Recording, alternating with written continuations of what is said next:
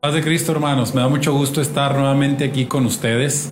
Uh, toda vez que la semana pasada no pude acompañarlos por cuestiones de salud, pero gracias a Dios estamos bien, ya estamos aquí nuevamente y deseosos de poder compartir con ustedes esta palabra que Dios ha puesto en nuestro corazón, eh, en nuestra vida y espero de verdad que pueda ser de bendición para ti. Quiero invitarte a que reflexionemos un momento en una palabra que se encuentra ahí en el Salmo 91, el versículo 1, pasaje conocido por algunos de ustedes. Pero ¿qué te parece si hoy tratamos de sacar de él una, una palabra, una reflexión fresca para nuestros corazones en este día? Dice así el Salmo 91, 1. El que habita al abrigo del Altísimo morará bajo la sombra del Omnipotente. Oremos al Señor y pidámosle que su Espíritu nos hable a nuestros corazones, a nuestras vidas y que salgamos edificados profundamente con todo esto. Señor, hoy te doy muchas gracias porque me permites estar aquí una vez más delante de mis hermanos, de mis amigos, para poder compartir una palabra de parte tuya, de tu espíritu. Y yo te pido, Señor, que sea tu presencia la que use mi vida en este día y que pueda, Padre Celestial, compartir una palabra que edifique el corazón, una palabra que bendiga las vidas, Señor, y que en todo lo que hable tu nombre sea glorificado por encima de todas las cosas. En el nombre de Jesús. Amén. Una familia amiga de la mía se encuentra ahora en un proceso de cambiarse de casa. La decisión fue movida por un fuerte deseo de mejorar su forma de vida y, entendieron que este cambio de casa puede ser un punto de partida para una mejora significativa. Y todo eso me hizo pensar en lo importante que es saber dónde vives. Y no me refiero a tu dirección o a tu código postal, sino a dónde está puesta tu vida. ¿Dónde has puesto tu habitación?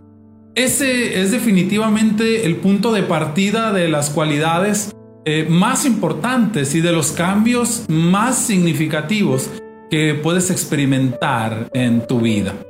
Y el pasaje que leímos ahorita nos habla de la seguridad y la protección de aquellos que habitan al abrigo del Altísimo. No que solo visitan, porque muchos de nosotros solo vamos al abrigo cuando sentimos los problemas y las dificultades, mientras que Dios nos invita a habitar bajo su abrigo, es decir, mantenernos allí.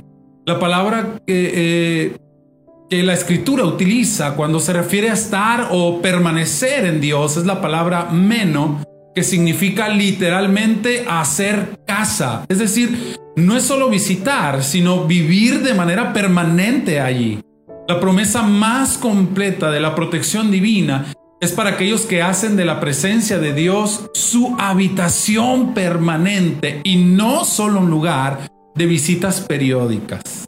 Unos versículos más adelante en este mismo salmo amplían esta imagen cuando dice el salmista, porque has puesto a Jehová, que es mi esperanza, al Altísimo por tu habitación. No te sobrevendrá mal, ni plaga tocará tu morada. Es decir, vivir en el Señor que significa poner tu habitación permanente en Él, te brinda la protección más completa y segura no es solo buscarlo de vez en cuando y dependiendo de la situación que estés viviendo, sino estar delante de Él todo el tiempo. Pero vivir en el Señor no solo te da promesa de protección, sino que hay muchas otras cosas que producen nosotros el vivir en el Señor. Y en primer lugar, nos enseña a amar a Dios de verdad. Sabes, hermano, el mandamiento más importante que Dios nos dejó es amarás al Señor tu Dios con todo tu corazón.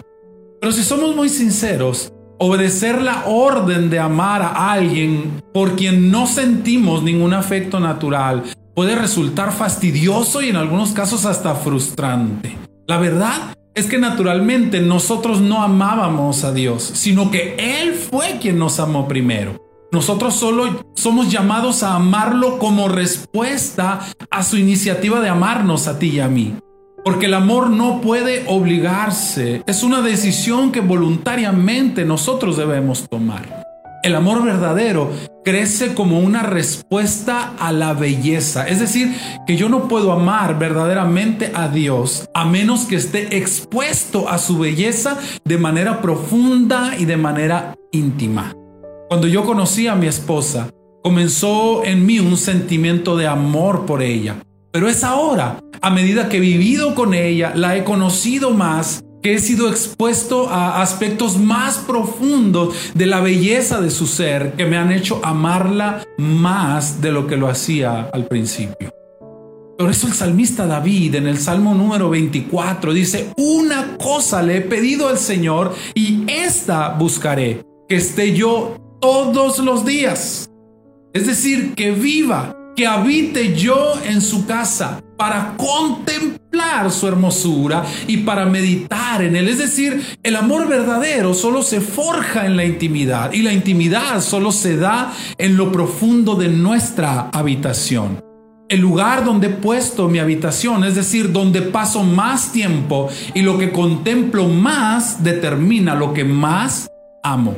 Querido, no puedes amar de verdad a Dios a menos que vivas con Él siempre.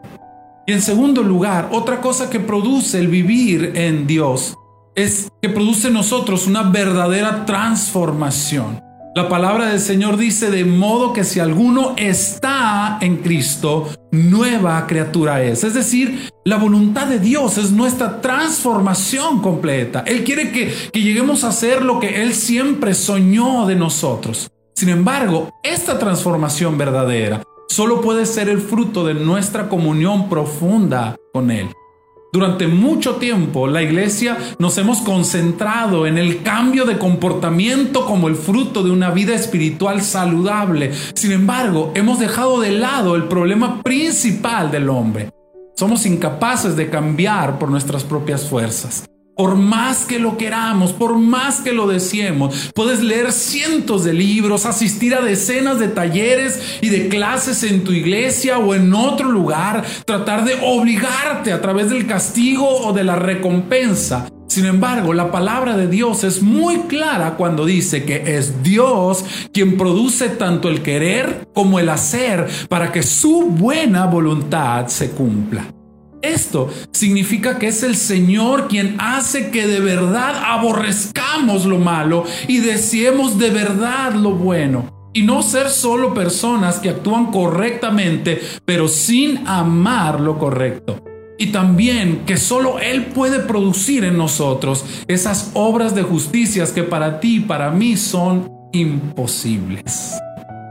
Sabes, hermano, el apóstol Pablo lo expresa en su segunda carta a los Corintios cuando dice que somos transformados de gloria en gloria. Es decir, cada vez que estamos ante su presencia se produce en nosotros una verdadera transformación. Dios cambia algo dentro de nosotros. Entonces, amados, podemos concluir que la nueva criatura se vuelve realidad como, como dice el apóstol Pablo, cuando alguno permanece en Cristo.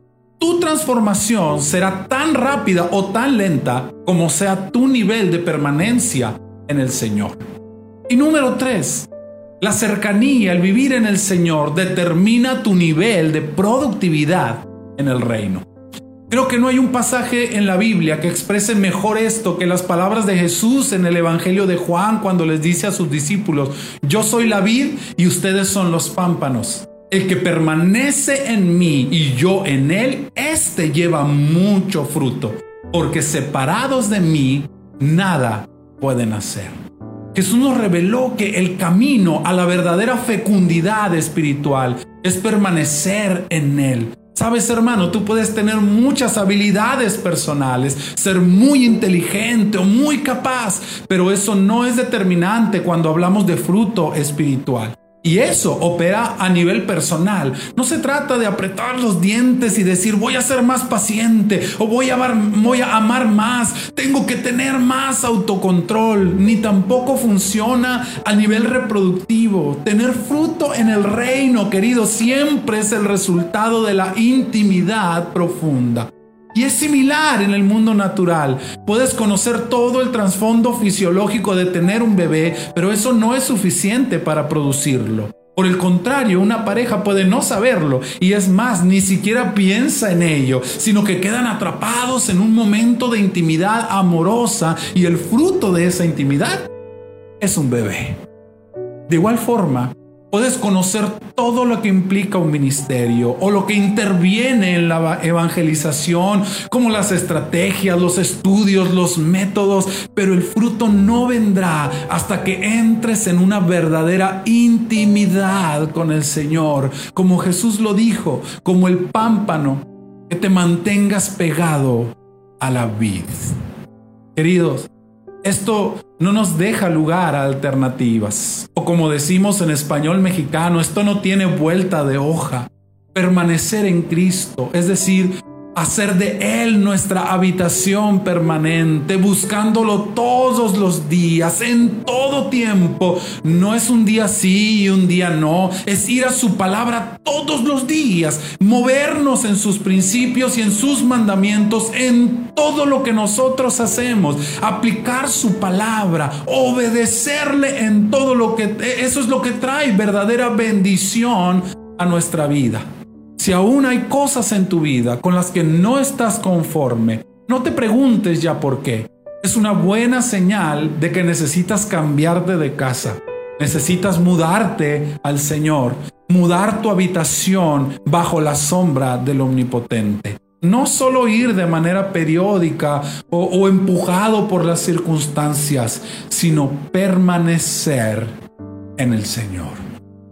Quiero invitarte para que oremos juntos tú y yo y que le pidamos a Dios que nos enseñe y que podamos realizar una verdadera mudanza de nuestra vida. Si tu habitación no es el Señor, yo quiero invitarte a que ores conmigo en esta hora y que dispongamos nuestras maletas, que empieces a empacar tus cosas, tus sueños, tus anhelos, tus metas, tus temores más profundos y los lleves contigo a ese lugar secreto con el Señor y créeme Créeme que tu vida cambiará radicalmente desde allí. Cierra tus ojos ahí donde tú estás. Señor, en esta hora yo vengo delante de ti y te doy gracias por tu palabra. Gracias, Señor, porque porque es maravilloso poder entender lo que tú quieres enseñarnos. Gracias porque nos has dado la oportunidad de poder mudar nuestras vidas hacia ti, hacia tu corazón, a saber que es la intimidad contigo el centro de todo lo que puede llegar a ser algo extraordinario en nuestra vida,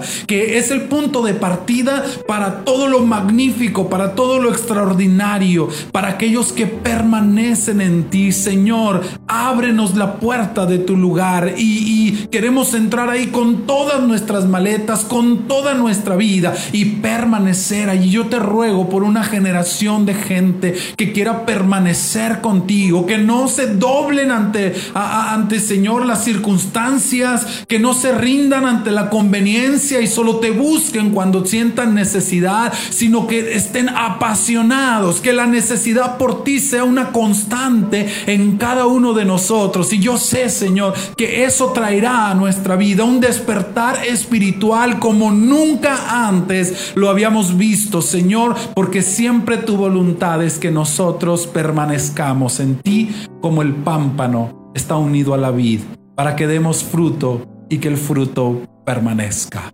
En el nombre de Jesús. Amén. ¿Estás listo para mudarte, hermano? ¿Estás listo para ir y hacer tu habitación bajo la sombra del Omnipotente? Yo espero que sí. Que Dios te bendiga, hermano.